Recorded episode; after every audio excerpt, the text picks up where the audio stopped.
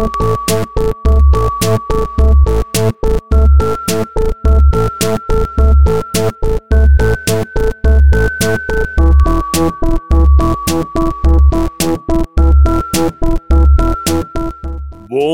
dia! Ah, nossa! Nossa, hoje. Nossa, tava. Precisava, tava precisando. Você acordou, você. Ah, deu play, tá aqui, não imagina. Imagina juntas. Estamos juntas! Provavelmente as pessoas não colocam Imagina pra acordar. Segundamente, são três e meia da tarde que a gente tá gravando. Eu queria entender esse act aí. O Gus tá com cabelo de doido. Não, Tava tá dormindo, com cara né? de maluco. Gus, Eu- que horas, eu- eu- eu exijo quantos respeito. minutos você acordou? Há Eu, quantos eu minutos? exijo respeito, porque eu tenho cabelo de doido mesmo se eu não tivesse. Dando Doido. Mas é que é diferente o cabelo, a gente te conhece. Da tarde. Não, mas a de hoje tá assim, tá um, tá um evento. Mas, Ah, gente, olha, fala, hoje a gente não veio, não veio falar sobre diferenças. A gente veio falar isso mesmo. Sobre coisas que juntam a galera, né? Junta uma rodinha, junta, o pessoal e. Gente, não vai dar. Não vai dar. Am- é, amiga, Tchulin, the Lazedas, pode wheel. ficar quieto, por favor? Puxa, então, que a gente vai começar a falar aqui, beleza? Tá não, não assim, vai ó. rolar. Já chegou atrasado, já, já tá causando. e aí, Tá, nós. é, hoje não vai olha, dar. eu tô sendo. Isso aí, é- olha, olha que preconceito. Então faz a introdução, tô falando sério, Gus, faz a introdução. Ah, me, me desculpa, porque eu, o meu TP, que é o nosso WhatsApp com a produtora, que tinha saído da tela. ai, ai. Imaginers, bem-vindos ao Imagina Juntas. É... Rapaz, rapaz, rapaz, rapaz. Aqui. Não. uh, uh, ah, Ah, gente, eu, eu não entendi que eu ia fazer essa introdução. Ó, eu posso fazer a introdução se vocês quiserem. Tá bom, por favor, Jéssica. Eu estou pronta para isso. Estamos aqui hoje com uma convidada muito especial, que a gente queria muito trazer. O Gus fez uma grande propaganda, estávamos eu e a Tulin falando aqui sobre a nossa convidada. E temos aqui hoje a Gabriela, Gabriela Arima, assim que fala, né? Arima, seu sobrenome? Exatamente. Exatamente. Japonês. Maravilhosa. Bem-vinda. A Gabriela, para quem não sabe, ela é advogada criminalista antiproibicionista, formada pela PUC, com extensão em políticas públicas também pela PUC. É isso, né? Passei o CV direitinho. Perfeito. Bem-vinda. Obrigada por estar aqui com a gente. É, eu que agradeço, agradeço muito, muito, muito o convite. Imagina Juntas é um podcast incrível que né, tá aí bombando. Acompanho vocês há bastante tempo nas redes sociais, Twitter, Instagram, podcast. Então é um prazer gigantesco estar aqui com vocês. É, também acho que vale falar, né? Eu também sou advogada da Rede Jurídica pela Reforma da Política de Drogas, a Rede Reforma. Componho o núcleo de álcool, outras drogas e saúde mental da Comissão de Direitos Humanos da OAB São Paulo. Sou conselheira do CONED, que é o Conselho Estadual de Política de Drogas de São Paulo. Faço parte também da RENFA, que é a rede de feministas, é a rede nacional de feministas antiproibicionistas. E sou promotora legal popular pela União de Mulheres, também de São Paulo, bem paulista, como vocês podem observar. Gabi, pelo amor de Deus, a, a sua, a sua, seu isolamento da pandemia rendeu, né, mulher? Porque assim, o tanto de coisa que você falou, eu tô aqui, meu Deus do céu, ela não dorme, a gente vai ter que gravar outro episódio com ela, falar assim, vai ser uma armadilha, a gente vai falar assim, ó, a gente vai gravar, e aí na hora que ligar, que ele fala assim, agora você é obrigada a dormir uma horinha. Aham. Bem-vinda, hora de dormir. É isso. É quase isso, me rendeu um belo de um burnout esse ano, Eita lá. mas não tem como, né? Não tem como parar. Eu acho que a advocacia é essa profissão que, em época de crise, é ainda mais necessário, né? A enfim, né, ainda mais no, na época que a gente está vivendo, nesses tempos sombrios que a gente está vivendo, a atuação da, dos ativistas, dos militantes tem se intensificado cada vez mais, né? Sim. Dos ataques que a gente tem sofrido aí por parte do desgoverno. Uhum. Pois é. Sim. E olha só, é, e aí assim, falando do, do lado do público leigo, né? É, todo mundo tá de olho na CPI agora, e aí o pessoal que tenta desviar o, o foco né, da, da CPI fica falando assim: ai, mas nossa, tinha uma empresa que uh, vendia coisas uh, da indústria da maconha envolvida, assim, para tentar é, desmerecer o trabalho de, de, algumas pessoas. E a, a, né, escantear aí o, o, o, corrupção aí que a gente viu que estava rolando. Sim, é, é, é, até né, essa, essa, esse escândalo que teve envolvendo essa empresa é, foi algo que, enfim, é, nós que estamos dentro né, dessa luta até não, enfim, não nos surpreendemos, não, não levamos muito em conta, assim, não, não nos preocupamos muito com isso, porque, enfim, era uma empresa que, apesar de ela estar dentro do nicho ali, ela não, era, não é uma das mais atuantes, não é uma das, é, das empresas, enfim. Bom, é difícil dizer empresas que estão dentro dessa luta, mas não era uma das empresas, assim, referência do mercado, né? Então foi algo que ficou muito por cima mesmo. A gente, né, todo mundo ficou sabendo dessa, dessa denúncia que houve, desse esquema de, enfim, de compra e venda de respiradores, mas não é algo que a gente levou muito para dentro, né? A gente vê muito mais ataques no sentido da, dos projetos de lei que existem, né? Das frentes contra, por exemplo, existe frente contra a liberação da maconha e da cocaína. É, a gente vê mais ataques nessas frentes do que relacionado a essa, essa questão da CPI, né? Essa questão da CPI passou um pouco batido, porque no final era, era uma empresa que realmente trabalhava no nicho, mas ela não, não tinha nada a ver né, com a luta. Uhum. É, eu acho que inclusive. Pode falar, Tilly. Não, pode falar, amiga. É, não, o que eu ia comentar é mais essa questão realmente da, da liberação da maconha e tudo mais, que eu acho que era um assunto que a gente queria muito abordar aqui, né? Não sei se era isso que a Tulin ia falar, mas acho que é um negócio interessante pra gente começar falando, assim, até para entender qual é o seu papel, o que, que você faz dentro disso, para quem tá ouvindo e não tem contato e não sabe muito, né, o, o que acontece, assim. Sim, é, acho que também não tem muito como fugir dessa, dessa temática. Quando a gente fala da política de drogas no Brasil, a, a maconha é o que está na, na frente, né? É a, uhum. é a uhum. planta, é a substância que foi por tantos anos criminalizada e que tem aberto espaço para discussão sobre as drogas, né? Uma discussão tanto quanto mais madura do que a feita a, desde a década de 50, de 60.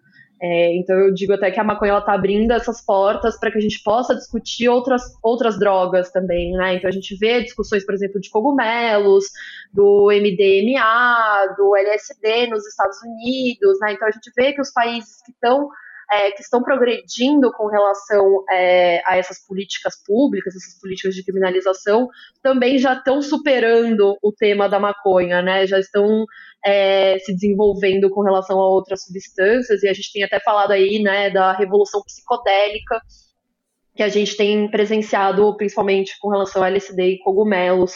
Então, não tem muito, né? Quando a gente fala de política de drogas, não tem muito como fugir do tema da, da maconha, principalmente na situação que o Brasil tá, tá posto agora, né? A gente está discutindo muito isso, principalmente pelo uso medicinal, né? O terapêutico dessa planta.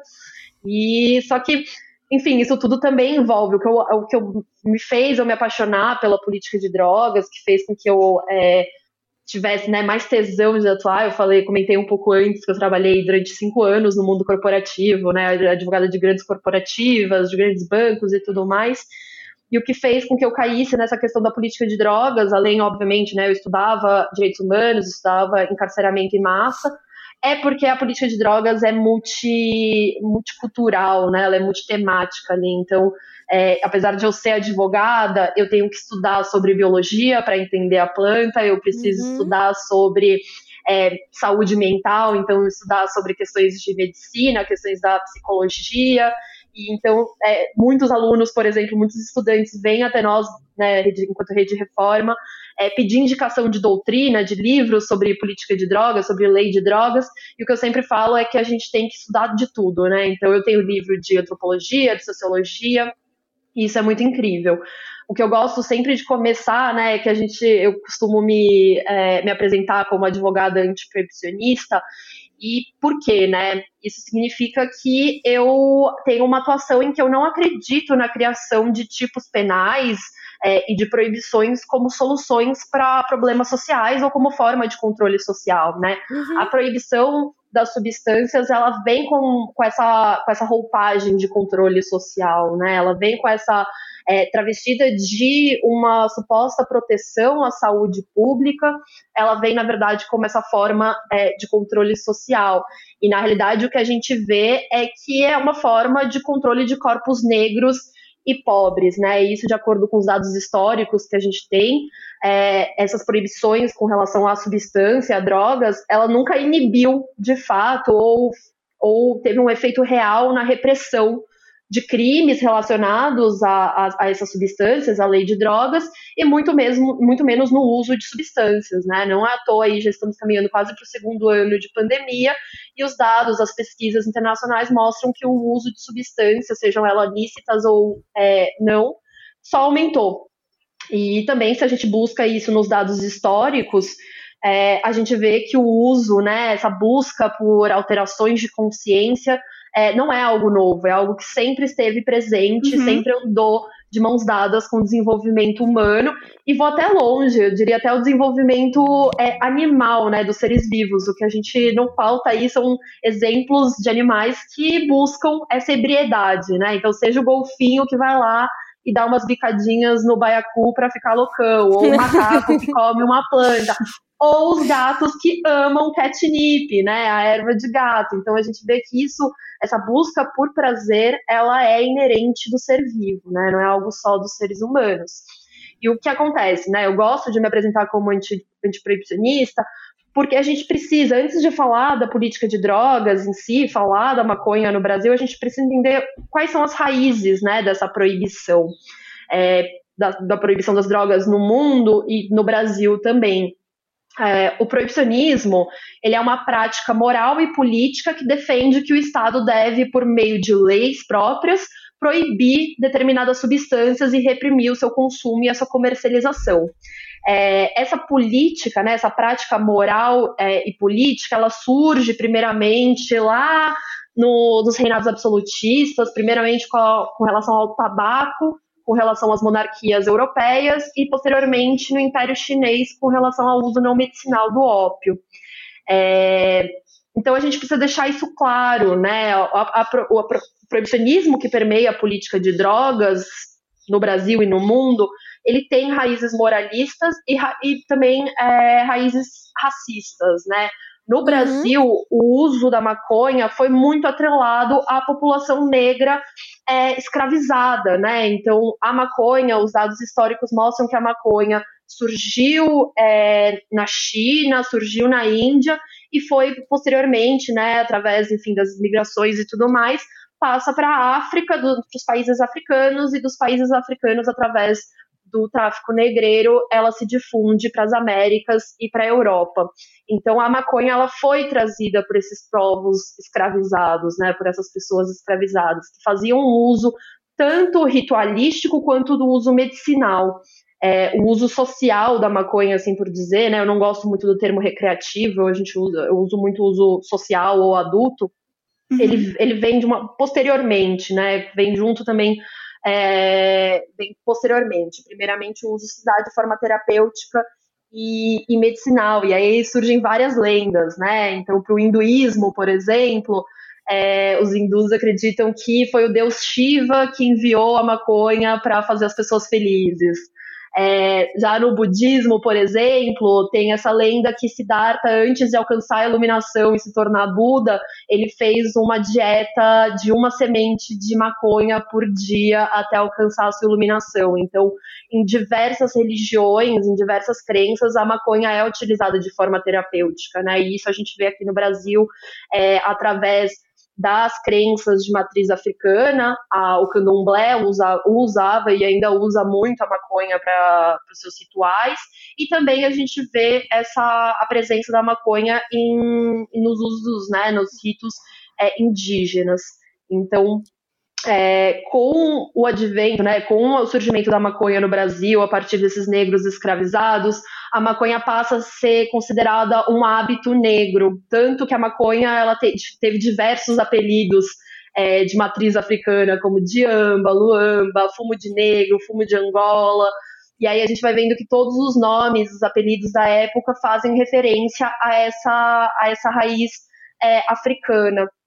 E aí, com é, a, né, a Carta Áurea, a liberação, né, a libertação desses, dessas pessoas escravizadas, é, surge esse temor de que hábitos considerados negros começassem a ser passados para as pessoas brancas, né? Então começa a ter esse temor da contaminação é, desses hábitos para a população tida como ética, moral, que a gente sabe que eram as pessoas brancas. E a partir daí começam a surgir diversas leis criminalizando o uso, o porte, e aí desde aquela época, de, acho, de 1800 e lá, a gente começa a ver o aumento da criminalização de pessoas negras por conta do uso, porte e cultivo de maconha. E isso é muito engraçado, porque até os anos 30, aqui no Brasil, as pessoas encontravam facilmente a maconha vendendo nas farmácias, né? Era tido como. Era, chamava cigarro de índio. Ah, é? é? Não sabia disso. Exatamente. Se procurar no Google cigarros índio, vocês acham a fotinho da carteira que vinha, Olha. os baseados bolados que eram usados muito para tratamento de dores, tratamento de bronquite também, porque é, falam que a maconha tem esse, esse efeito broncodilatador, enfim, uhum. era para diversos tratamentos.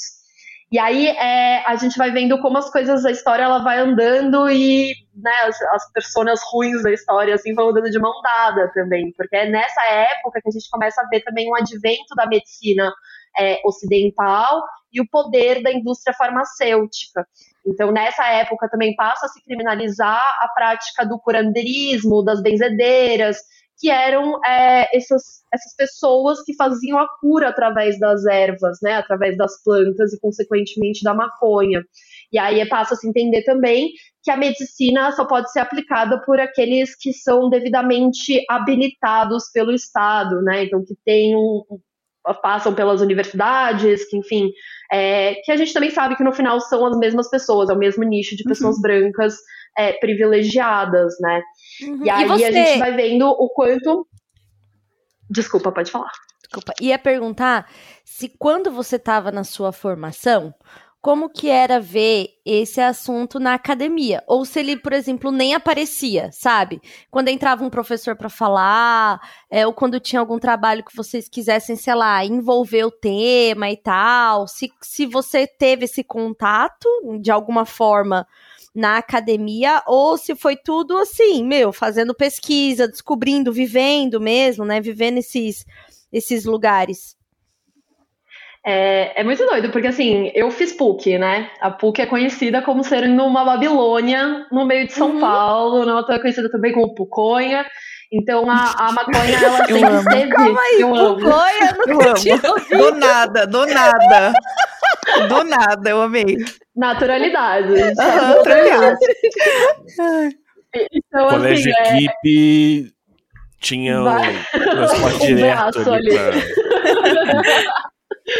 É, então é muito louco, porque a maconha sempre esteve presente, né? Eu nunca vou esquecer, acho que na primeira semana de, de aula na PUC, de repente a gente estava lá sete horas da manhã e entrou uma marofa na sala, assim, tipo, uma puta de uma marofa. E aí todo mundo começa a dar risadinha e tudo mais, o professor também percebendo, começa a dar uma risadinha, aí ele fez uma brincadeira, nossa, a galera começou cedo hoje, mas beleza, seguiu o bonde. É, a realidade é que é isso, apesar de ser uma realidade no, na, na academia ali, né, de ser um, uma realidade no ambiente universitário, eu não tive aulas sobre política de drogas, eu não uhum. tive aula específica, por exemplo, sobre a lei de drogas.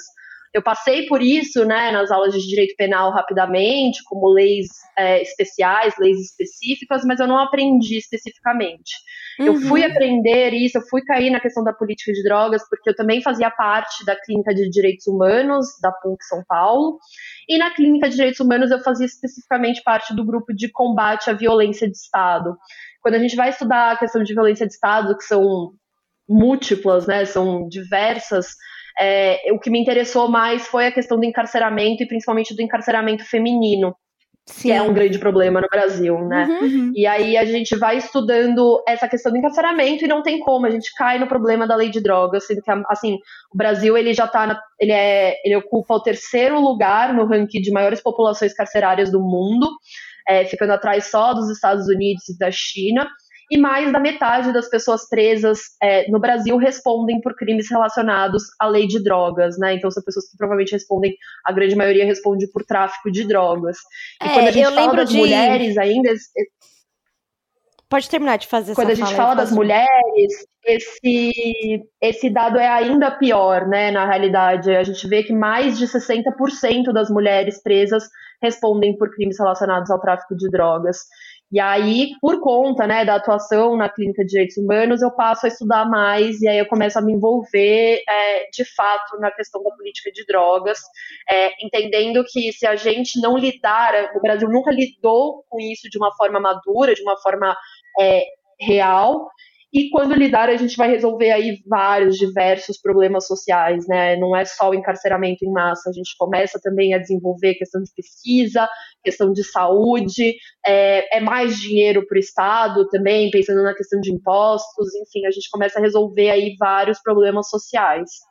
É, eu lembro de ter visto é, matéria sobre isso, né? Falando que a gente tem um, um, um sistema penitenciário, assim, que é lotado por, por muita gente de pequenos crimes, de crimes, enfim, como o tráfico de drogas, que não é assim, a pessoa não assassinou outra pessoa, ela não, ela simplesmente estava ali repassando droga, né? Ela não é a traficante, ela não é a dona da boca, é uma pessoa que estava ali repassando droga para ter um, um, dinheiro, um, né? Não é a pessoa que enriquece com o tráfico, porque a pessoa que enriquece com o tráfico não é a que é presa, essa é a verdade, né? E aí eu tinha visto uma, uma uhum, matéria sim. que falava sobre isso e como faz a gente pensar, porque assim, a gente cresce vendo galerinha que fuma maconha, é, aí vem aí os programas da escola de falar de não use, não use droga, aí, né, periferia tem muita questão da, da, da da força evangélica, né, que demoniza a droga como uma porta de entrada aí para o inferno, né? Então, tá, é, é, é, sempre dois polos muito diferentes, assim, quando a gente está na, na nossa educação de base, quando eu tô falando da escola, tô falando da vida, né? A galerinha que fuma, e do, por outro lado você ouvindo falar, não pode ter contato, não sei o que, não sei o que, não sei o que. E aí acaba que, enfim, caminho de trabalho de droga é muito fácil em periferia, porque, enfim, você pega uma quantidade ali, né? Você não tem compromisso, você vender, gerou dinheiro, né, e assim vai. E muita gente presa por causa disso, né? O que, o que automaticamente revela pra gente um problema social de falta de assistência, né? Porque se uma pessoa é, se propõe a se arriscar né, no sentido de vender droga para ganhar o dinheiro. Um monte dessas mulheres tem filho, né? Tá tentando sustentar a família, é assim perturbador quando a gente vê que na real a droga ali ela tentada usar como uma solução para um problema social que ela tá vivendo, assim, porque não tem a assistência, né? E aí a gente vê uma, uma demonização bizarra sobre o uso e quando vai olhar para encarceramento sobre o tráfico é com mulheres principalmente, né? Porque hoje em dia acho que tem mais mulher presa do que homem, né? Enfim, é uma loucura assim. Eu tava e aí quando você tava falando sobre isso, muito doido que uma coisa como essa não é vista na academia para as pessoas que vão se formar em direito, né? É, não só em direito, mas em diversas em outras áreas, né? É, eu vejo até na, nas faculdades de medicina como essas questões são tratadas, apesar da, da maconha tá aí, né, há anos já nessa discussão, diversos países é, muito para frente com relação a isso. ainda é um tipo de tratamento que não é estudado é, pelas faculdades de medicina, né? Cada vez surgem mais pós-graduações com relação a isso, mas tenho amigos da USP, por exemplo, da, aqui, né, da Pinheiros, que não tiveram contato com isso na faculdade, né? Que estão agora por conta própria correndo atrás é, de uma formação nesse sentido. E isso dialoga muito com o fato de que o brasileiro nunca lidou com a questão da política de drogas no Brasil de uma forma séria, né? Então é aquela coisa do brasileiro de só chutar para baixo do tapete. Sim. Então, eu acho que aí entra uma questão que não é nem só brasileira, né? A gente acaba. A gente entra numa política de drogas internacional, né? Que é ditada pelo, pelos Estados Unidos desde o, desde o final dos anos 70, começo dos anos 80. E, e aí essa política de drogas teve um, um, um impacto muito real, assim, muito perceptível na, aqui na América Latina, né? Porque basicamente o, o, o, o tráfico de cocaína da Bolívia e da, e da Colômbia é o, é o grande inimigo lá da guerra às drogas dos Estados Unidos. Um, além da, da, da papoula do Afeganistão, que agora vai ficar mais cara. Agora que a Carol caiu. É, mas uh, fiquem tranquilos, porque o fentanil usa papoula plantada na Nova Zelândia. É, então eu queria perguntar para você, na verdade, é como que. Assim. Quais os obstáculos que você acredita que existem hoje desse lado um, comercial pro, pro, pro Brasil e, e outros países, assim, os Estados Unidos, tipo, estão tendo que, né, liberar estado por estado, é, fazer meio de pouquinho em pouquinho. E aí, o, o, o que, que, você acha que vai, vai acontecer no Brasil aqui? Como que, que rola essa mediação entre a, a, a a visão moral, assim, da, da, da, população em geral e os interesses comerciais, que no final são, tipo assim, que claro, sempre são de, ah, vamos lucrar com isso, mas é como eles querem lucrar com isso e aí como que eles querem que seja legalizado, como que as grandes corporações querem que isso seja introduzido ao público. É, assim, a gente não a gente não pode ser inocente, né, de achar que os interesses comerciais, que o interesse do mercado não está por trás dessa revolução toda que a gente está vivenciando, não só aqui, mas em diversos outros países. Eu acho que isso seria, tipo, por exemplo, uma exceção do Uruguai. O Uruguai foi um país, foi o primeiro país a legalizar completamente, né, a maconha em 2014, 2015, se eu não me engano. É, e o Uruguai, a gente sabe, na época era um país socialista, né? O Mujica estava no poder, e o Uruguai faz, por exemplo, uma regulamentação que é totalmente controlada pelo Estado. Então ali a gente sabe que é um pouco mais difícil.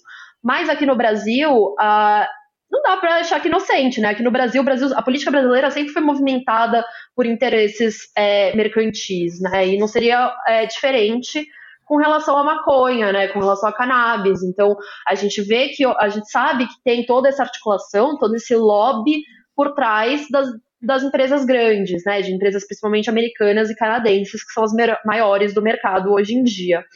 É, o que a gente mais teme nesse sentido é que o Brasil vire um escoamento, um mero escoamento de produtos estrangeiros, que é essa a intenção, né? Nos Estados Unidos já está tendo essa superprodução, né? Essa, eles não têm mais para onde escoar tanto produto. E estão fazendo esse lobby aqui para que isso aconteça é, e que eles podem, porque os produtos americanos, inclusive, já estão no mercado, né? Uhum. Nós temos no Brasil diversas empresas que são empresas de representação de empresas estrangeiras, em sua maioria são empresas americanas. Então, atualmente, é, as pessoas que querem fazer o acesso a essa medicina, né, elas têm o, a, e o, né, a forma mais rápida e legal seria a importação direta desses produtos. E são produtos que uhum. vêm dos Estados Unidos, que vêm do Canadá. Então não dá para ser inocente, né? A gente sabe que o interesse do mercado é gigantesco nessa área. Segundo levantamentos, é, pesquisas internacionais, o Brasil tem o potencial de ser o maior mercado de cannabis do mundo, passando Canadá e Estados Unidos, porque a gente sabe, por exemplo, que tudo que a gente planta no solo aqui no Brasil cresce e cresce bem. E a maconha, ela ama o Brasil, assim. A gente tem sol, a gente tem solo bom, a gente tem luz boa, nós temos excelentes né, cultivadores, agricultores. Então, é, o Brasil tem esse grande potencial e a gente tem visto essa corrida verde, né? Existe a corrida pelo ouro, aqui a gente tem a corrida é, pelo ouro verde, que já está acontecendo no Brasil, né? Então, a gente já tem aí diversas iniciativas, é, iniciativas privadas é, a gente já tem diversas iniciativas privadas ocorrendo, uhum. né? É, a regulamentação da cannabis, o, o, Brasil ele já se encontra nessa, nesse processo de regulamentação da cannabis desde 2014, apesar disso estar tá sendo mais discutido agora, nos últimos dois anos, é algo que já vem desde 2013, uhum. 2014, principalmente pela luta das mães que reivindicavam o tratamento para os seus filhos, né? Então eram uhum. crianças com epilepsia, crianças com autismo, que já em casos gravíssimos já tinham tratado todos os tratamentos, e essas mães, através de redes na internet, conseguem acesso à informação sobre esse tratamento. Então, inicialmente, é, a demanda ela é pela, pela possibilidade de importação, porque até então é, essas pessoas tinham que trazer totalmente na ilegalidade esses produtos de fora, e posteriormente passa a ser também uma reivindicação pelo cultivo doméstico, né? Então, é, atualmente a gente tem essa situação de importação e de pessoas que fazem o próprio remédio aqui. A gente não tem ainda nenhuma empresa que faça o cultivo nacional, então não temos pessoas jurídicas que fazem a produção interna e o fornecimento.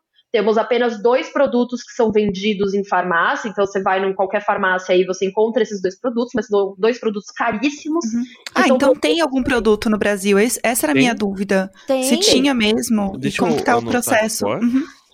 Eu, eu, já, eu já tem, trabalhei, é... já trabalhei como conteúdo para uma empresa, amiga. Ah, sério? Falar, Tulin. Na ah, última empresa, legal. na última empresa que eu estava, era uma empresa brasileira que uhum. fazia exportação. E aí o que ela tava ah, não, não, mas tentando... Eu quero, o que, que eu o que eu posso comprar hoje? É, a import... Desculpa, a importação. E aí era, era óleo, né? Era o óleo lá do, de é o óleo, né? e tal. É, tinha óleo, tinha, é, tinha spray, eu acho, também. E aí eles estavam até importando snacks também. É, tá. tipo, tem, tem, tem, tem link, snack... tem e, e aí teve um dia que eu tava na reunião. médica é. pra tudo. É, Mas realmente, aí... quando eu tava na minha crise pesada de hérnia, me indicaram muito. Nossa, óleo. amiga, e muito, assim. assim. Eu é acabei real, não comprando. É, e aí o trabalho que eles que iam fazer com a, com a agência que eu tava trabalhando era, era um trabalho educacional de ensinar como adquirir ainda, que é assim, ter o laudo do médico, a partir do laudo do médico é feito, então, aí é a parte que eles fazem, né, de facilitar o acesso mesmo. Uhum. Não era barato, era assim, é um preço que perto é bem do, salgado. É, do que seria um tratamento assim, era era bem caro. Só que estava ajudando, como que a Gabi falou, muitas famílias porque não era para esse uso adulto e, enfim, que é. a gente chama de uhum. recreativo. Uhum. É para um monte de criança que tá precisando muito, de idoso que faz tratamento por causa de dores de articulação e tal. E aí teve um dia que eu tava assim na reunião, eu falei assim, gente, eu não acredito que eu tô numa reunião e o produto é maconha. porque é muito louco. É, é muito, muito distante, é porque é muito distante. E assim, era uma galera muito engomada, assim, sabe? Era uma galera muito engomadinha, muito de é, não sei o que, de trabalho, não sei o que, e falando. E aí tinha, eles estavam perguntando para mim como que seria a questão de trabalhar com influenciadores. Eu falei, olha, eu vou ter que dar um passo atrás, estudar, porque não acho que é uma coisa tão simples a gente falar, deve ter, enfim, olhar para legislação, olhar para, né, mas assim, tem influenciadores Mal sabia você, falam... que o maior podcast do Brasil ia ser um cara fumando no YouTube. pois é. Eu não sabia, o ano era pois 2019 é, né? ainda, né? É. Mas, mas e aí, e aí eu lembro disso, assim, e eu lembro como até para mim, que sou uma pessoa, sei lá, tenho. Esclarecida. Né, esclareceu esclarecida aí uhum. com essas Mente questões. aberta. Mente aberta, é. né, meu? E aí, até para mim, quando eu vi aquilo, aquela reunião, aquelas pessoas, aquela empresa, e pagando para uma agência que não é barata, que era que eu trabalhava, me deu muito uma sensação de legalidade da coisa, assim, sabe? De de meu Deus do céu, isso aqui é muito sério, isso daqui, né? Porque aí, por exemplo, para conteúdo, a gente tinha depoimento das pessoas que estavam fazendo as compras facilitadas com eles. E assim, é uhum. emocionante, a parada é emocionante, porque uhum. a família que estava há três meses sem conseguir importar e acabando e tendo que pegar, tentando fazer o óleo na ile, né, entre aspas, ilegalidade, ilegalidade. aqui no Brasil e tal. Então, é um. A gente precisa mesmo assim ter um olhar que não é o recreativo quando a gente fala de maconha, sabe? O olhar de, de tratamento. E tá tudo bem também se, se a pessoa quer fumar para viajar. Mas eu digo assim, a necessidade que existe para as pessoas de ter um tratamento disso é um negócio assim. É, e a maconha é muito é poderosa, né? E é, é, muito poderosa, assim, gente, crianças que tinham, é, que ficava tendo, que tinha epilepsia e tal, a cada, assim, a cada três minutos, uma criança tendo um ataque epilético. Oh, meu Deus. Amiga, é muito de dia, a cada três minutos, a cada cinco minutos, é, com crises que duram, que tem que ficar os pais segurando uhum. e controlando de verdade. É, é um negócio muito sério. E o tratamento usa é passando óleo na sola do pé da criança. Sabe? É Nossa. tipo assim. E aquilo, assim, dá uma qualidade de vida pra criança, pra família, né? É, eu fico até arrepiada, porque eu participei de muito grupo de mães que falam, que acabam, enfim, falando sobre uhum. isso, né? Sobre esse, esse poder, assim. E é, é muito injusto quando a gente vê a descriminalização, sabe? Por, por questões é, morais, quando na verdade é um medicamento muito poderoso e que ajuda muitas famílias, muitas crianças.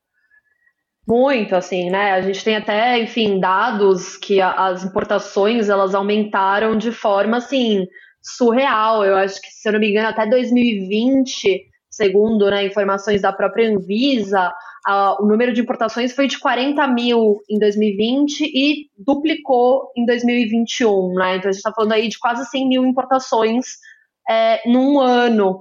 É, e isso é muito bizarro, assim, porque o que a gente vê, na verdade, é que o Brasil ele vive uma dicotomia meio surreal, né? De um lado, a gente tem a criminalização é, da planta, dos usuários, dos cultivadores, é, e de outro, a gente vê a possibilidade de importação de produtos estrangeiros, a gente vê a venda em farmácia de dois produtos é, que também né, são estrangeiros, que não são produzidos no Brasil, e temos também ainda a possibilidade. No Brasil existem mais de 400 pessoas que cultivam legalmente a maconha em suas casas para produzir o próprio, medica o próprio remédio, né, a própria medicina, além de termos duas associações de pacientes que têm autorização legal para fazer o cultivo associativo e fornecer para os seus, seus associados, né? Inclusive uma delas fica aqui em São Paulo, que é a Cultive, é, que tem aí uma, uma, um salvo-conduto, né, não é uma autorização judicial, mas é um salvo-conduto é, para cultivar mais de 400 plantas por ano, né, e atender, assim, todos os pacientes. A cultiva é bem famosa, né, ela é tocada pela Cidinha, que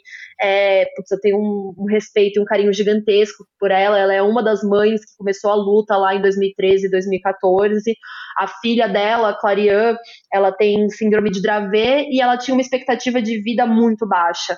Hoje a Clarian, ela tá com 18 anos, ela sabe, obviamente ela tem todas as dificuldades por conta da condição dela, mas ela é uma pessoa que, meu, fala, que se diverte, que dá uhum. risada, que anda bem, que socializa. Então, assim, ela realmente teve a vida salva pela maconha e eu vejo todo o sofrimento desses pacientes, né? Todos os dias. O meu, a minha atuação ela se dá principalmente através desses habeas corpus, né? Que é a ação jurídica que tem permitido com que as pessoas possam fazer esse cultivo legal em suas casas sem correrem o risco de serem presas. É, porque é, é, essa criminalização ela é real também, né? Eu também cuido de casos em pessoas que faziam uso é, medicinal, toda a documentação médica, que acabam sofrendo uma incursão policial, acabam sofrendo uma operação policial e tem que passar por toda a violência que é um cárcere, né? É, a situação das prisões no Brasil, eu não desejo nem para o meu pior inimigo, sabe? É totalmente desumano colocar as pessoas nessa situação.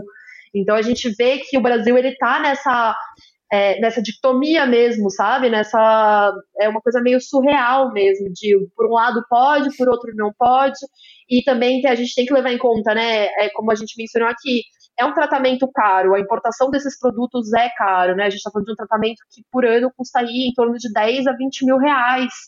E a gente está falando de um país que está quebrado, de um país que tem mais da metade da sua população é, em situação de desemprego ou em trabalhos é, informais, né? A gente tem uma situação também de que é, existem diversas ações de custeio, né? Então, pessoas que entram na justiça para que o Estado forneça esses remédios. E aí o Estado está gastando também milhões e milhões de reais todos os anos com essas importações. E a gente onera né, o SUS, que já está nessa situação de calamidade pública por conta do Covid. Já não estava bom antes do Covid, aí agora ficou pior ainda e ainda tem que arcar com esse tipo de tratamento que a gente podia estar tá cultivando no nosso jardim, que o Estado poderia estar tá cultivando através do SUS em farmácias vivas, por exemplo, né? O SUS tem esse projeto de farmácias vivas, que são né, hortas medicinais para que as pessoas possam usar essas plantas. Então a gente podia ter uma produção interna, mas esse moralismo continua é, impedindo que a gente tenha. Você acha e que tem esses... alguma. Pode falar, Gus.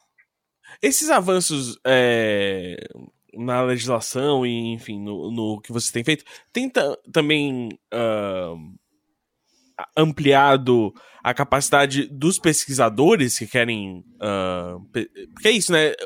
Essas drogas serem ilegais tornava difícil para que os pesquisadores pudessem ter as plantas, por exemplo, para pesquisar substâncias e entender uh, uh, os melhores usos e práticas uh, delas. E então eu queria saber se com isso também está fomentando a capacidade de haver pesquisa brasileira sobre os, os usos da, da cannabis. É, de fato, assim, a criminalização ela, ela dificultou em muitas pesquisas, né? Apesar de assim, existem pesquisas no Brasil, já desde a década de 60, a gente tinha o professor doutor é, Elisaldo Car Carlini, que era um, um, um, professor da Unifesp, né? E ele estava lá desde a década de 60 estudando junto com Israel, junto com os Estados Unidos, os efeitos, né? Ele é um dos grandes pioneiros no Brasil, ele veio a falecer o ano passado, infelizmente é, mas também já estava numa idade bem avançada, já tinha contribuído muito para o Brasil. E essas pesquisas existem, mas de fato elas foram muito dificultadas, né, por não termos a matéria-prima para fazer esses estudos. É, então, assim, é, houve um grande prejuízo, de fato, mas o Brasil atualmente ele também tem diversas instituições fazendo essas pesquisas. Então, a gente vai desde o FRJ, a USP, por exemplo, aqui em São Paulo, é uma das universidades que mais fez pesquisa com cannabis nos últimos anos. Temos a UFSCar, a Unicamp, a Unifesp é uma das grandes referências. A Unifesp também, é, através do CEBRID, que é o Centro Brasileiro de Estudos sobre Drogas Psicotrópicas, é, faz trabalhos incríveis, inclusive, por exemplo, com a Cutive, né? É, faz também com uma. Tem a, é, o movimento Recan, se eu não me engano o nome, que é um curso que era feito numa igreja em Herbelino Matarazzo, aqui na zona leste de São Paulo. Então uhum. era um curso é, que foi organizado pelo Padre Ticão. O Padre Ticão também, infelizmente, veio a falecer no começo desse ano. É, e o Padre Ticão, vendo ali a, né, que a comunidade em torno dele tinha uma demanda por tratamento, tinha uma demanda principalmente de muitas crianças autistas, ele passa a, a organizar esse curso junto com a Unifesp, junto com a Rede de Reforma também diversas outras instituições sobre a cannabis medicinal, desde o cultivo aos direitos, né, a parte legal, a parte é, de agronomia, a parte médica, e a Unifesp entra nessa, nesse apoio, e aí era um curso dado dentro da igreja, dentro da paróquia, ali no meio da zona leste da quebrada, era uma coisa linda de ver, assim, 400, 500 famílias sentadas, assim, e a, a, simbologia da gente estar tá dentro de uma igreja católica uhum. discutindo sobre isso, né? Então, assim, Sim. pesquisas existem, de fato, elas estão muito dificultadas. E o que é muito louco também, porque a lei de drogas, no, segundo, no artigo 2 ela fala que a União pode autorizar o cultivo, manipulação, desde que para fins científicos ou, medic e, ou medicinais. Então, desde 2006, a gente tem essa possibilidade né, do cultivo, de manipulação, só que o Estado ele se omitiu de regulamentar sobre o tema. Então, até nessa lacuna que a gente entra e começa aí a criar essa possibilidade das pessoas cultivarem em casa legalmente. Sim. E o, o é que é muito louco isso, né? Porque o, o, o que acaba co- acontecendo, e aí eu queria falar com você da legislação de uma maneira maior, é que o. Essa legisla- Todas essas, essas leis tal são feitas meio que pra você tornar aquilo proibido e, e- e não, não ajudou em nada, assim, criou, pode-se dizer, vários problemas de segurança pública, enfim. Mas ah, como que se. Como que você enxerga o, o movimento né, dessa legalização e tudo mais relacionado às outras drogas? Porque é isso, assim, eu, eu lembro, assim, sei lá, desde os anos 90 de ver muito movimento. ahn, pela leg- legalização da maconha e derivados da cannabis, e, a, e a gente tem muitos estudos e evidências e, que mostram que, para além do uso recreativo ou uso social, ele tem seus ah, benefícios. E, e- e- não quero também fingir que o, o- o benefício social não seja muito, muito ahn, valioso, né? É, A, a gente tem que parar de, de, de pensar igual igual o banco. É, e aí, mas o que eu queria entender é assim, o quanto que vocês fogem de, de tipo dizer, ah, eu tinha que legalizar tudo e ahn, Porra, a gente é só maconha, paz e amor, que isso, cara, que isso. Não, é, a gente defende a legalização de. A, né, a descriminalização, a legalização e a regulamentação de todas as drogas, né? É, não adianta a gente só descriminalizar a maconha e achar que isso vai resolver problemas de problemas sociais, como encarceramento, né? É, Exato, se é a porque gente- o faturamento do PCC, mais de 80% é cocaína. Exatamente. Primeiro que a maior, a, né, a droga mais vendida é a cocaína, é a que mais rende dinheiro para organizações criminosas, né? Mas assim como a maconha também latino-americana aqui, propriedade nossa, galera. galera. Paraguai tá aí, os maiores É exportadores. gostoso. E a plantação de papoula quando vem. Nossa, que horrível. Ah, é, você tinha caído na hora que eu falei isso, que as, as plantações de papoula que hoje, que hoje ah, adestram os americanos com fentanil é, é, vem muito da, da Nova Zelândia, infelizmente. Nova Zelândia. É, inclusive, o- uma das políticas do, do terrível Talibã, que tá. Heroína. que é uma, uma, uma, uma seita, não, um secto terrível e- e opressor, eles são contra a, a prática da, da, planta, da plantação de papoula que os Estados Unidos deixavam rolar muito bem. Muito, muito. É, e aí, se a gente fala, não fala da descriminalização completa de outras drogas, a gente não vai estar solucionando o problema de fato, né? A gente ainda vai dificultar é, pesquisa, a gente vai dificultar tratamentos, a gente vai dificultar é, a liberdade própria, né? A liberdade e autonomia das pessoas. A gente precisa também parar de querer é, ficar dando pitaco sobre o que as pessoas podem ou não podem fazer, o que elas podem e não podem consumir, né? Eu acho que a gente precisa também é, quebrar esse estigma que é posto em cima de usuários. Eu gosto muito, por exemplo, de citar o Carl Hart, que é um neurocientista de Colômbia, e ele é declaradamente usuário de heroína há cinco anos. E o cara é um dos maiores neurocientistas dos Estados Unidos, quiçá do Sim. mundo. E ele faz Aliás- um uso social responsável, ele tá ali perfeito, cumprindo as responsabilidades dele, gerando, né, produzindo todos os conteúdos aí que ele produz. E ainda assim, ele é um usuário de heroína que é tida como a pior droga, né? A droga mais nociva. Uhum. O que mostra que problema de dependência, os problemas gerados, né, pelo uso abusivo, tem muito mais a ver com o contexto social e econômico que essas Uhum. pessoas estão postas Sim. do que o problema da substância. É o que eu sempre falo, o problema das drogas não são as drogas, o problema das drogas são as pessoas. As pessoas estão Sim. fodidas da cabeça, né? As Exato. pessoas É. Tanto que a- o você negócio vai, é você vai criar. achar o escape que você conseguir. Tanto que é isso. Se a pessoa que mora num lugar onde não tem cocaína, ela não acaba no crack. Ela Não, acaba e, e não é aquela que- coisa também de, ah, porque a maconha é a porta de entrada para drogas mais pesadas. Então, se a gente acabar com a maconha, a gente não vai Ah, ter é. a porta de entrada, a gente, a gente Fechou, trancou a é, não. porta. Tá Jogamos a chave quer, você quer tirar fora. uma É carreirinha? Tipo, não, tirou desculpa, eu não a- fiz a o level porta. 1. Eu não fiz É, o tutorial da maconha, então eu não posso alguém te acessar oferece, ainda. oferece qualquer Alguém tá fala, assim, não, não, não, não, não, não, não, não, não, isso daí eu, eu não tirei habilitação, né? Não dá, não Exato. posso chegar aí Não, e assim, como Essa se ninguém eu- tivesse tomado álcool antes, sabe? Eu, pelo menos, eu bebi e fumei cigarro muito antes de experimentar a maconha. Então, assim. Essa coisa da porta de muita entrada hipocrisia. sempre, pra Sim. mim, na, na minha juventude e do- dos meus conte- é, eh, contemporâneos, sempre foi uma coisa muito do tipo, ah, essa é a lista, né? É tipo, Aham. Você tem que dar um É tipo- é tipo beijo na boca, aí pode botar a mão na bunda, e mão no peito é depois do mão na bunda. Entendeu? É tipo, todo mundo sabe as progressões naturais das coisas. É maconha, depois é pó, depois, depois aí é ácido, loló, e aí, né? Mas não coisas. é assim? É, O- o- entendeu? o- Ué, me Ué. falaram que Não, era e aí, assim, assim, o Erd falou. Eu acho Não. importante.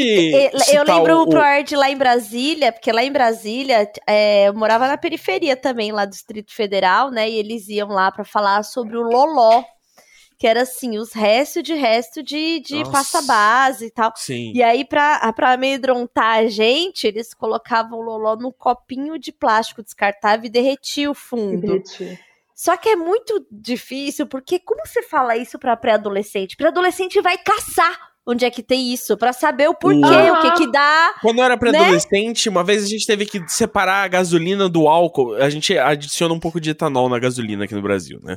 Pra subsidiar o- a produção de etanol. E aí a gente teve que fazer um experimento pra separar isso. E isso foi o suficiente pra eu já, tipo, aproveitar e dar uma baforada no tubo de gasolina que a gente tinha ali. Então é muito jovem, não, acho que ele tira muito entendeu?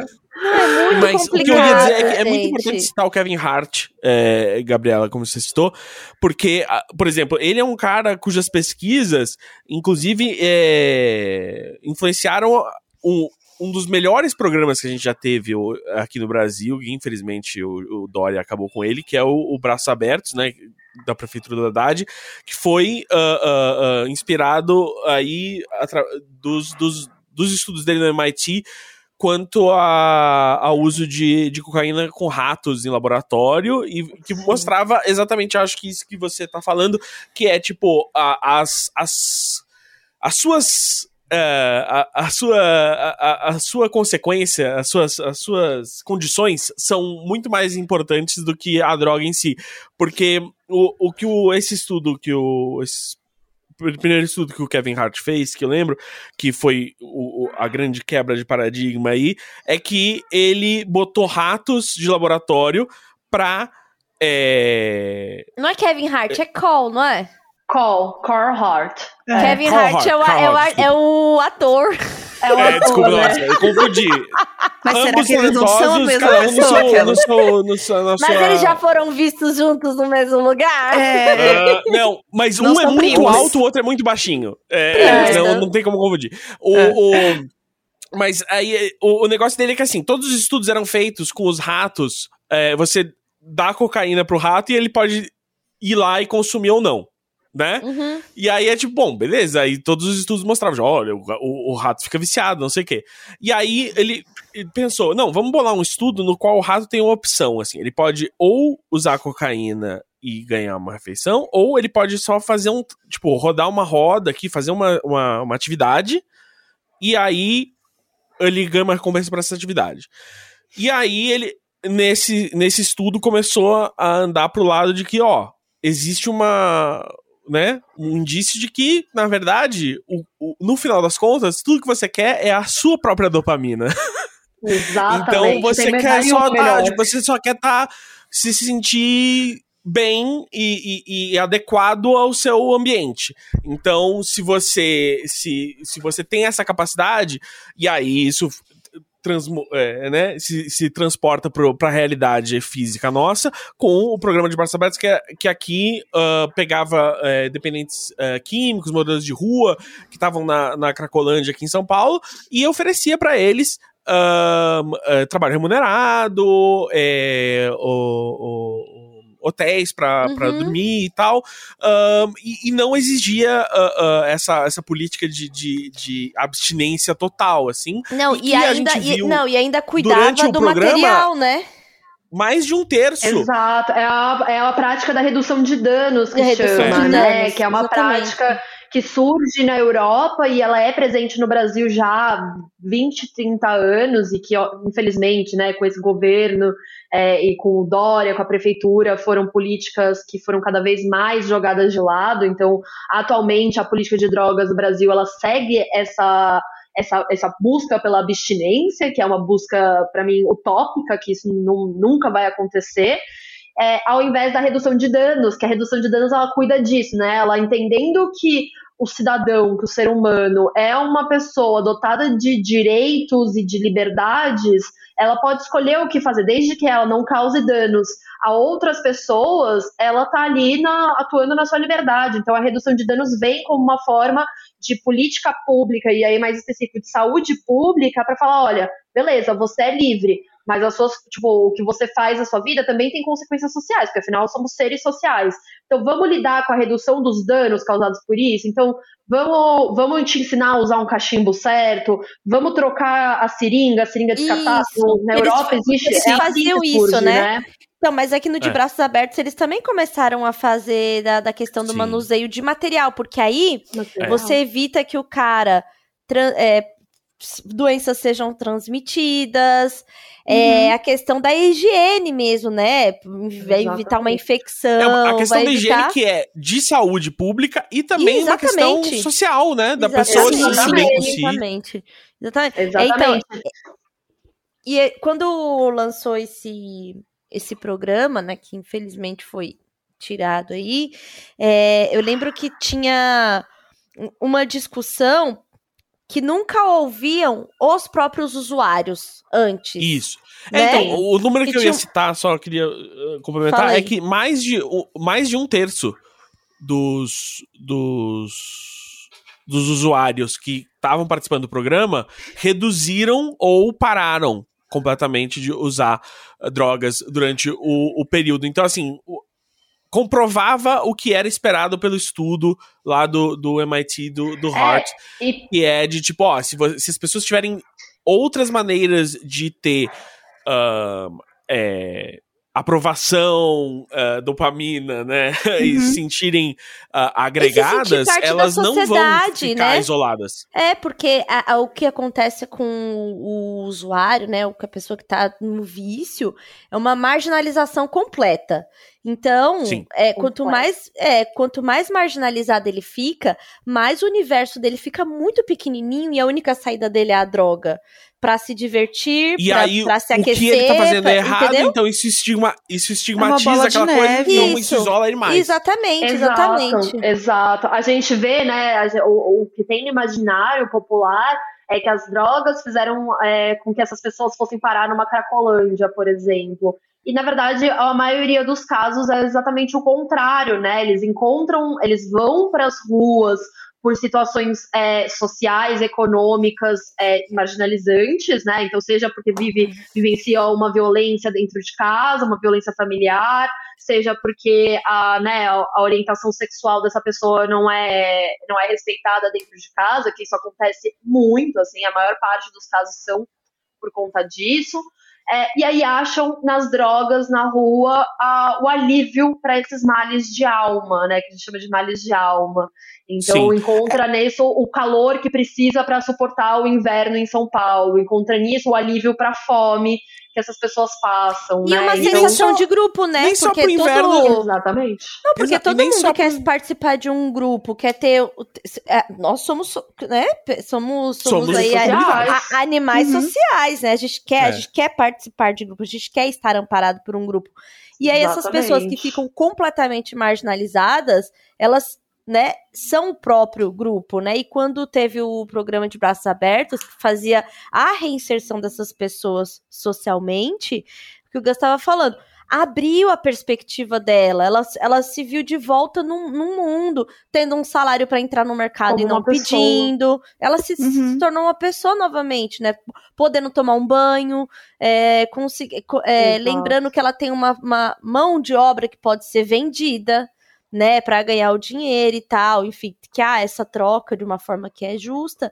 E essa e, e é isso, muitas vezes o, o que tornou o viciado um viciado não é a droga, é a questão social, né? Uhum. que é o que o, certeza. que, o- E deixar de reduzir a pessoa a Tanto só um viciado, em né? Ela é uma né, que é o pessoa. exatamente. o mais, Gente, e cafeína? O relacionado. pior, né? Reduzir a, a zumbi, porque essa é a imagem que as pessoas Sim. têm, principalmente É. na Cracolândia, né? É como se as pessoas fossem zumbis, que são pessoas que já perderam totalmente a sua consciência e discernimento, então elas merecem sofrer qualquer coisa, porque, enfim, elas são usuárias, né? São dependentes Uhum. químicas. Que E aí aí a fala da Tulin é, sobre a questão de ouvir usuários me lembrou muito em 2017, na transição de prefeituras, né, do Haddad para o Dória, é, eu fui chamada para fazer algumas atuações na, na região da Cracolândia, né? A Cracolândia ela era concentrada na rua Elvete, ali no centro, e a Uhum. partir ali da- das ações violentas da polícia do Dória, ela passa a se disseminar para todo o centro, mas ficar ali principalmente na Princesa Isabel. Então a gente começou a fazer algumas atuações ali de proteção mesmo dessas pessoas para ocupar o espaço, junto inclusive com a Craco Resiste, que é um coletivo incrível que atua é, ali na, na região da Cracolândia. E aí eu lembro de à noite, eram 11 horas da noite, puta frio, a gente já conseguia ter, já conseguiu é, interromper ali a operação policial que eles queriam fazer.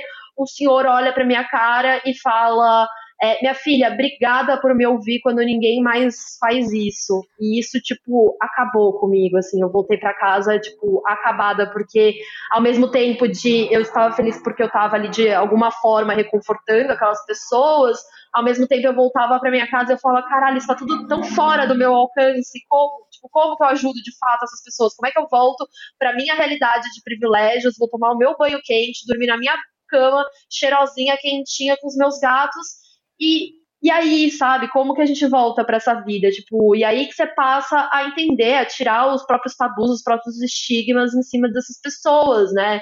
Então, você vendo que são pessoas, são pessoas que não são Uhum. zumbis, são pessoas que têm consciência, né? O pico da droga, é, que as pessoas falam, ah, essa pessoa tá na noia. Porra, o pico da droga é muito, é muito rápido, a gente Uhum. sabe, tipo, né? Qualquer pessoa que já fez o uso de qualquer substância sabe que o pico da droga é muito, é muito rápido. Né? não, bom. minutos. É bom, é bom, é bom. Se não fosse bom, ninguém usava, É, né? Exato. Então, Os assim, golfinhos não estavam se esfregando em baiacu se não fosse bom, entendeu? Exato, meus gatos Exato. ovos com catnip aqui. Exatamente, exatamente. É como diz o, É. o, o Immortan Joe. O Homer lá Simpson no, não tava no, lambendo sapo, entendeu? no, Exato. no Mad Max, né? Não se viciem na água. Se vocês se viciarem na água, vocês vão ressentir a sua ausência. E isso os deixará loucos. Mas na verdade, ele só tá falando, na verdade, você vai ter sede. É, E aí, e é basicamente isso que o governo faz. Ele fala assim: você não pode se sentir bem, eu não vou te ajudar a te sentir bem, eu não vou te dar comunidade, eu não vou te dar ah, experiências em grupo, eu não vou te dar carinho, eu não vou te dar uma casa, eu não vou te dar comida, eu não vou te dar trabalho. E se em algum momento, meu amigo, a sua vida ficar muito difícil e você precisar de um alento e esse alento for químico, aí, meu amigo, aí eu vou espancar você. E Exato, assim, que aí a gente entra até nas questões das comunidades terapêuticas, por exemplo, né? Que tem Exato, esse é modelo de isso. abstinência. uhum, Que aí, porque essa zumbificação que você citou serve pra isso, pra quando entra um prefeito desses, um governador desses, dizer: "Ah, OK, a gente vai fazer a internação compulsória aqui desses caras". Uhum. Por entidades que muitas vezes, às vezes nem tem a sede eh, construída, até hoje, só tem o terreno lá, não tem nem a sede construída, mas o cara até tirou uma grana legal no, no, do, dos parceiros aí pra fazer uma entidade sem fins lucrativos, muito legal, ô, que bacana. E aí ele vai botar um monte de freira lá e o cara vai, pô, mudar a vida dele, assim. E aí a taxa de resultado, enfim, é, me- enfim, é, é quase zero, quase É igual a não zero. fazer nada. Não, é zero, e assim, os dados científicos mostram isso. A abstinência, né, esse modelo de abstinência compulsória, ela não funciona. Ela dá, em 97% dos casos há uma reincidência, há uma recaída dessas pessoas. E geralmente a recaída é o que causa a overdose, né? Então, Sim. essas pessoas são postas é, involuntariamente numa situação de abstinência e a hora que elas são, e elas podem passar lá três, seis, um ano, sabe? A hora que elas forem pra rua de novo e elas não tiverem a vontade genuína de largar essa substância, de né, se abster dessa substância, ela vai sair de lá e vai direto para uma biqueira comprar E aí é nesses casos que acontecem a overdose, porque a pessoa tá tão na fissura para usar aquela uhum. coisa, tão naquela gana, que é a mesma lógica da, do copo de água. Pô, tô com uma sede fodida horas, horas, horas. Vou fazer o quê? A hora que eu for tomar um gole, não vou tomar um golinho, eu vou tomar uma garrafa inteira, né? É. E, não, e, e, vale lembrar que, tipo, é isso. A pessoa tem que ter a vontade, mas, de novo, tem que haver é, um, um, um, cenário no qual essa vontade seja factível. Porque é isso, assim, não adianta, o vício, ele é definido exatamente porque você tá fazendo sem querer. Porque você sabe que é algo que é danoso pra sua, pra sua vida, mas você se sente, né, você tem aquela uh, uh, compulsão por continuar aquele, aquele comportamento. E aí, então, é exatamente isso que a gente, eu acho que, né, eu, eu, eu o tema central aqui do que a gente está falando e, e, e, e, da questão de como a gente tem que começar a falar mais sobre é, a descriminalização de drogas é exatamente essa de tipo, olha só, a pessoa não, o único refúgio dela não pode ser a droga. Uhum. Para isso acontecer, não é, o que você tem que fazer não é tipo esconder a droga, é dar refúgios, dar é, né, lugar, dar, dar, dar uh, abrigo para as pessoas. Você dá, você dá chance para as pessoas. Você tem uma sociedade, uma, uma cidade, uma comunidade uh, mais centrada no bem-estar do, do, do, das suas pessoas, dos seus da o sua problema não é a droga em si. Do que, é o que eles querem que a gente acredite, Quem que é né, a droga ou não. Exato. Porque assim, é o seguinte, droga é aquela coisa assim, tipo, se a gente é aquilo assim, pode proibir tudo. O Fantástico vai passar uma matéria de como um maluco misturou Tilenol com ácido de bateria e deu um negócio. A gente vai ficar louco. É, outros uh, primatas ficam loucos, é, golfinhos ficam loucos, como a Tilin falou. Não, e, a, e, a, gente tá é... falando de, de, de, de drogas ilícitas, porque de drogas lícitas, assim, Gente, cafeína não é só do café. A cafeína tá em um milhão de comprimidinho é. que a gente toma. Uhum. O, açúcar, o próprio o chocolate. né? É, Tudo, o cigarro, exato. o cigarro é. que, enfim, o câncer causado uhum. pelo cigarro mata mais do que um monte de droga aí que é ilícita.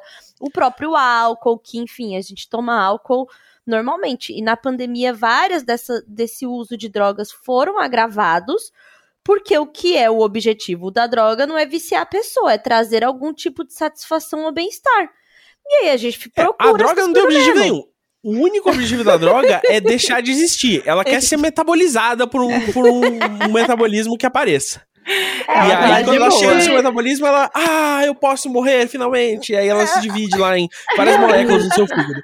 E Mas, eu queria falar eu, que é muito bizarro que eu fui lá pra Amsterdã, né, meninas? E Ai, vi. Não, porque a última vez que eu fui a Amsterdã.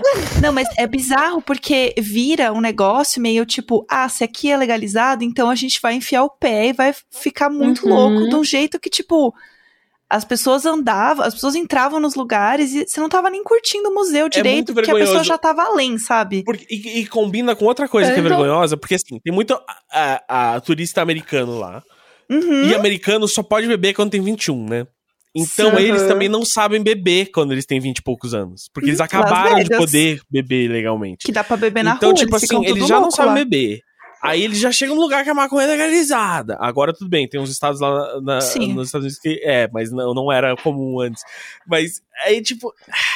Americano só, é, só, só Los Angeles eles podiam é, correr Americano fora né? dos Estados Unidos, especialmente, só paga mico. Tanto que, tá tanto que Amsterdã quer acabar com essa questão do, turist, do turismo, Sim. né, de drogas. Sim. Ou eles não aguentam mais essa situação, porque de fato a galera bota o pé na jaca, porque parece que solta a galera da jaula, né? É uma coisa meio. saindo da jaula. É horrível. Mas, é horrível. Vai pra mas eu gosto... da abstinência de novo, né? Que aí é, essa coisa de você tá ali segurando o monstro, segurando. É. E a hora que solta, ele vai lá e destrói tudo.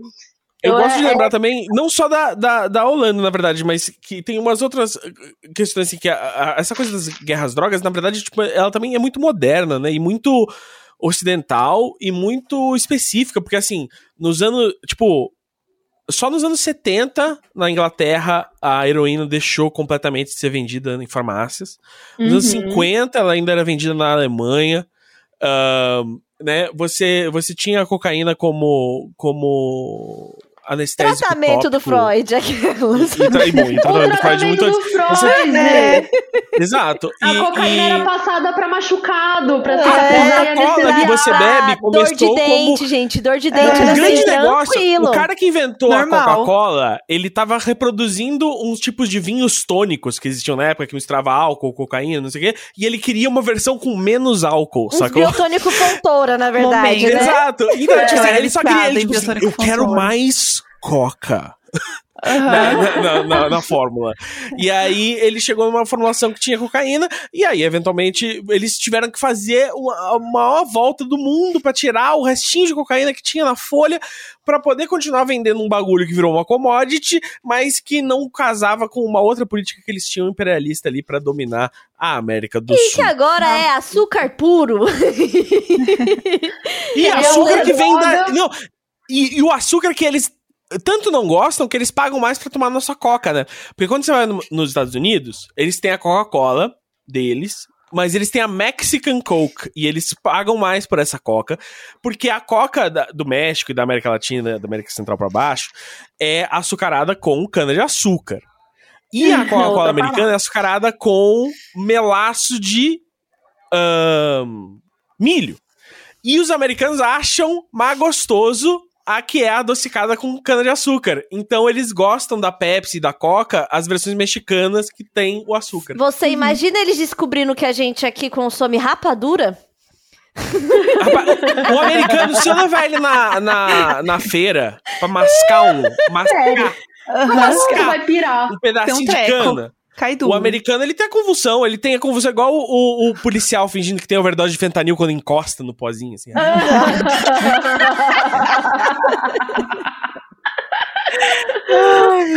É muito louco. É. E aí a gente, a gente veio, na realidade, né, que, por exemplo, a gente estava falando sobre essa questão da maconha ser a porta de entrada, né, para outras drogas ou para uma vida perdida.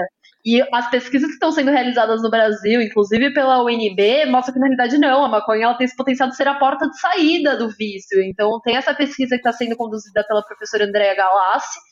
É, na Mas é claro que você fica mais Brasília. velho, você não tem o corpo nem o tempo pra se dedicar às drogas que exigem mais tempo. O álcool exige muito tempo porque ele tem ressaca. Nossa, gente, e assim, conforme você vai ficando O- mais as velho, vai drogas que te aceleram, né, a- a- as anfetaminas, a cocaína, elas te tiram o sono, aí você, porra, desfaz o sono, fica horrível, porque você tem que acordar cedo no dia, no, né, ah, não tem que acordar cedo domingo, mas na segunda tem que acordar cedo. Aí você desfaz tudo. Aí você, ah, não, vou ficar muito louco de, ah, não, legal, vou conseguir aqui um- um- um- uma...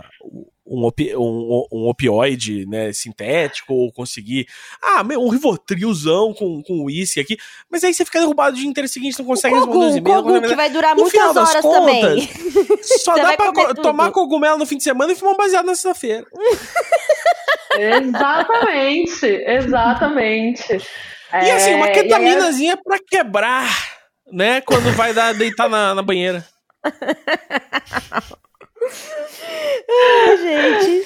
E aí de manhã toma uma venlafaxina pro, pro burnout, pra ansiedade, Assim, é, não, um é. O, o- o- as drogas mais pesadas que eu tomo são todas legais. É, o Todas Effexor, vendidas na o- biqueira o- legal, a que a gente chama. É, um zolpidem, o- um zolpidenzinho. alprazolam. A farmácia gente, nada mais é do que uma biqueira legalizada, entendeu? É. alprazolam. Que você pode comprar uns sabonetes e uns, uns skincare É. é muito mais barato que maconha, E gente, se você quer loucura. só ficar. É, E o É. chocolate também, né? Pra que ninguém é de ferro. Aí joga o chocolate E que e tem se na, você quer morrer no também? caixa e Porque Bora. Tilenol, gente, se você tomar 10 Tilenol, você tem falência hepática. É. Meu Deus. É, Tilenol mata o fígado assim. Assim, paracetamol acaba com o seu fígado muito rápido. É, então, As tipo, é- é pílulas muito. lá que americano fica tomando, assim, que pe- pega daquele pote laranja e toma três, tudo aspirina. É, a gente é aí. apavorada com Não, aquilo a dele. aspirina- eu- e eu- aspirina eu é chamo muito minha mãe tá gastrite medicamentosa. Aham. É, É. Mas é isso aí. O que vai te matar é o baseadinho É. ali no, no É final. a É, maconha. É a maconha É, que vai eu- matar, eu- tá salvando aí 500 milhões de vidas e a maconha É Eu que vai particularmente não- acabar. Joga a uso chave, jogou a chave fora ninguém entrou mais. Tirou a entrada. uma Tirei a porta, acabou. Acabou-se. Fome e sono eu já sinto sozinho. É, E então acaba que não me contribui. Mas, mas já, já tive boas experiências assim e tal. E às vezes quando você come um negócio que tem maconha, né? É bom, né? Olha, eu vou te aquele falar que a É, coisa de. high. A coisa de, de droga ainda. A, a, a discrimina. A discrimin, Descriminalização. a descriminalização, a, criminal, a criminalização, é, o preconceito é tão absurdo que no semestre eu faço psicologia, e aí no semestre passado eu tive um professor de psicologia falando sobre psiquiatria. E falando assim, horrores, falando, é, eu nunca fui no psiquiatra e nunca vou. Porque remédio psicotrópico é tudo coisa da indústria. Um psicólogo com uma turma de 70 pessoas falando isso. Obviamente, eu entrei no maior quebra-pau com ele. Reclamei na, pavor. coorde- reclamei na coordenação e tal. Então, assim, você imagina ele falando isso de remédio. Aí você imagina ele, esse cara. Se ele tá tratando de um paciente que chega lá e fala assim, é, porque eu tô, tô usando, é, sei lá, final de semana às vezes rola pó, bala, né? MD. Imagina o como essa pessoa vai ser tratada a partir dali, entendeu? É. Vai chamar Porque- por Dória pra te levar embora. É, porque assim, a- pega porque essa aqui também. é, Por isso porque assim, a pessoa, ele não vai indicar se a pessoa tá num problema sério de vício nisso, ele não vai indicar um psiquiatra, que seria o adequado, pra você poder Uhum. entender, né, fazer ali um, um- um tra- tem até um um nome do tratamento que é o tratamento agonista. Tipo assim, você é viciado numa substância ilícita aí e, e vai Uhum. começar um tratamento com, com drogas, é, droga de farmácia para poder suprir aquilo ali. Então, assim, se você já começa o tratamento falando, começa falando com uma pessoa que não acredita ou que fala que a droga de farmácia é tudo para manipular as pessoas, assim, é tudo tão errado, sabe? E assim, falando com 70 alunos. Então, é um problema que, assim, É. é, É. é, é é um problema sistêmico, né? Quando a gente fala sobre drogas, É, assim. eu- eu vou e dizer tem assim- que ficar lutando mesmo. eu, eu, eu preciso dizer, eu sou muito feliz que eu tenho, assim, como eu tenho é, que fazer acompanhamento psiquiátrico, né? Eu tomo ah, é, remédios psiquiátricos, eu faço terapia e tem uma psiquiatra que me acompanha também. E tanto a minha terapeuta quanto a minha psiquiatra sabem de todos os usos recreativos de drogas que eu uso, mesmo ilícitas. E acho que deveria ser. ah, ah, não deveria ser privilégio de um cara branco de classe média alta em São Paulo ter essa vida, Uhum. entendeu? É, deveria ser assim pra todo mundo, entendeu? É tipo normal você ter suas válvulas de escape e você poder ahn, isso não, não, não tirar nada da, da sua vida e você poder levar isso como parte dos seus, dos seus hábitos, das suas rotinas. Então, enfim, fica aqui o meu depoimento. Eu sou Gustavo Lanzetta, eu uso drogas, usei drogas e usarei drogas novamente. É isso, e principalmente o acesso a, a, a drogas de qualidade, né? Que isso também é um Sim, privilégio só da Exato! classe, né? Que a gente tá falando de um Exatamente. país que a gente tem a, a maconha prensada, né? Isso é uma coisa que, por exemplo, Estados Unidos e Europa, não, eles não, nem consideram isso E né, aí você maconha. fuma Que é algo perna que de barata, perna de barata, ajuda. perna de barata e maconha mijada pra liberar amônia, gente. Então assim, Exato. não tem, Não, como não não tem, dá, não, não tem tem, como. É, não tem nada, não tem nada regulamentando assim, ou então as cocaínas cheias de remédio amassado junto, né? É, Também é ou de farinha problema. de trigo, né? É, que a gente sabe que às exatamente. vezes nem cocaína é de fato. E isso é, me, me bota muito pra pensar também sobre essa. Porque um dos argumentos sempre trazidos pelas pessoas que são contrárias à liberação, enfim, de qualquer substância, é que isso é. Né, ou na verdade é contrária ao uso de substâncias, é que, nossa, isso financia o crime organizado, isso financia o PCC, o Comando Vermelho. E na realidade, a gente tem que lembrar que o, né, as organizações criminosas no Brasil, as facções é, no Brasil, elas surgem a partir de situações de extrema desigualdade dentro de presídios brasileiros, né? Seja Sim. o Comando Vermelho lá no presídio de Ilha Grande, na época da ditadura, seja o PCC aqui na época né, do Carandiru. Então, é, essas organizações criminosas, elas não surgem só pela proibição das drogas, né? Na verdade, a proibição das drogas é o que faz com que eles comecem a rentabilizar isso, porque a procura uhum. sempre existiu e sempre vai existir. É. Então, isso não é o usuário, ele não financia de forma nenhuma a guerra às drogas. Quem financia o isso é o crime organizado vai vender o que for ilegal. É. Você, o Exatamente. governo é que decide o que é ilegal. Uhum. Seja isso com as drogas aqui, seja isso com o álcool na década de 20 nos Estados Unidos, né? A lei seca dos Estados Sim. Unidos, que foi a grande primeira lei que surge proibicionista. Deu muito certo, né, Gabriela? Né? Hoje em dia nos Chicago Estados Unidos ninguém ficou legal. Chicago ficou bacana. Morreu pouca muito. gente em Chicago, né? O Al Capone, né? Um grande altruísta, uh, fez muito pelo país. Gente boa, ele. Os caras, né? os caras né? assim, fizeram uma máfia bizarra, gente morrendo, controle de lojas, é, é a porra toda por umas garrafinhas de uísque, sabe? Mas é isso, porque quando.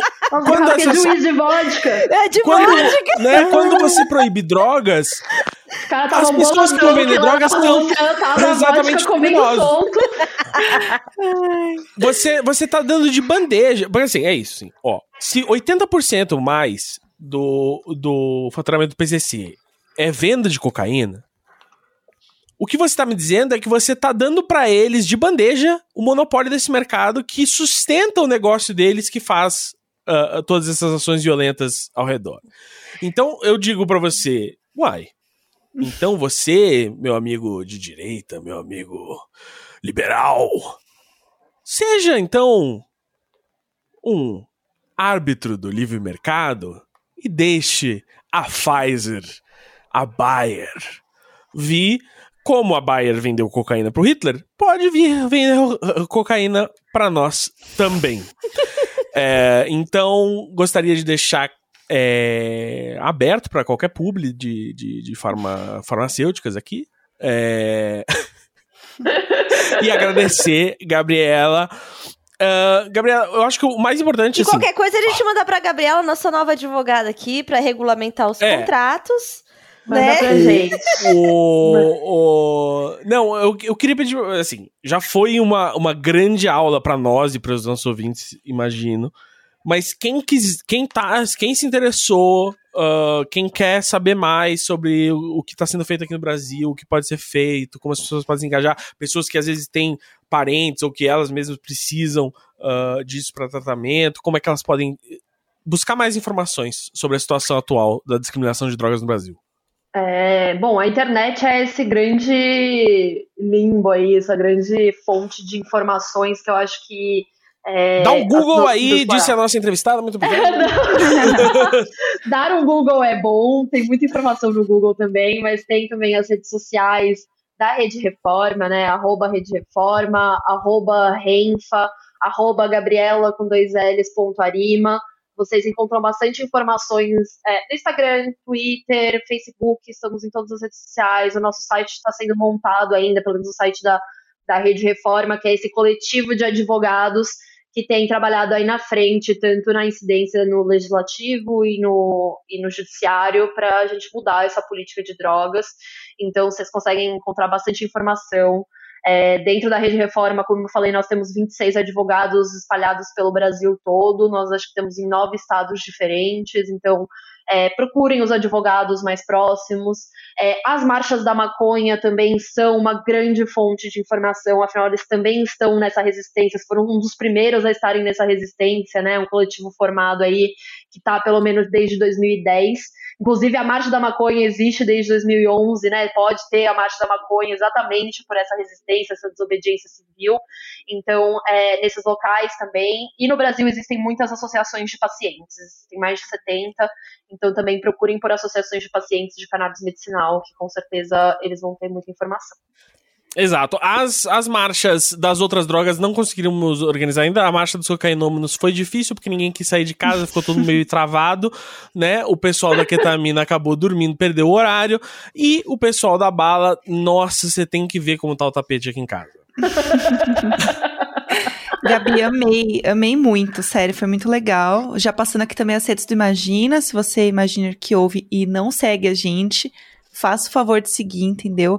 É, Imagina Juntas Underline, a gente sempre coloca lá o episódio, e aí você pode entrar lá no post, comentar, ver as redes da Gabriela, a gente vai linkar tudo lá. Alô, Evelyn, coloca os links lá também para nós. E é isso. Gabi, É isso. muito obrigada por esta aula magna que tivemos aqui hoje. É, tenho certeza que de, de, de passinho em passinho, de conversinhas em conversinhas, a gente vai aí abrindo o universo, né? Pra gente pensar melhor sobre isso, pensar, né? E, e, não, e não ter posições punitivistas, proibicionistas, que eu acho que é o que mais a gente precisa lutar contra dentro de um pensamento de gente jovem, inclusive, né? Então acho que são essas conversas que ajudam a gente a olhar com mais, com mais perspectiva aí. Muito obrigada pelo papo aqui com a gente. É, Exato. lembrem-se, jovens, a cura do tédio não é a tela do seu smartphone. É uma boa droguinha. Mas sabe qual é a droga mais pesada, Gus? É o amor. O amor! Meu! Fumar maconha é bom, você já viu uma louça limpinha, meu? Maconha Já. com mozão, é melhor ainda. Já! Já! Eu e eu, eu já tomei morfina, e morfina é melhor! Por que dirigir e beber se você pode fumar lavada? e viajar? É sobre isso. eu amo. Half-Death.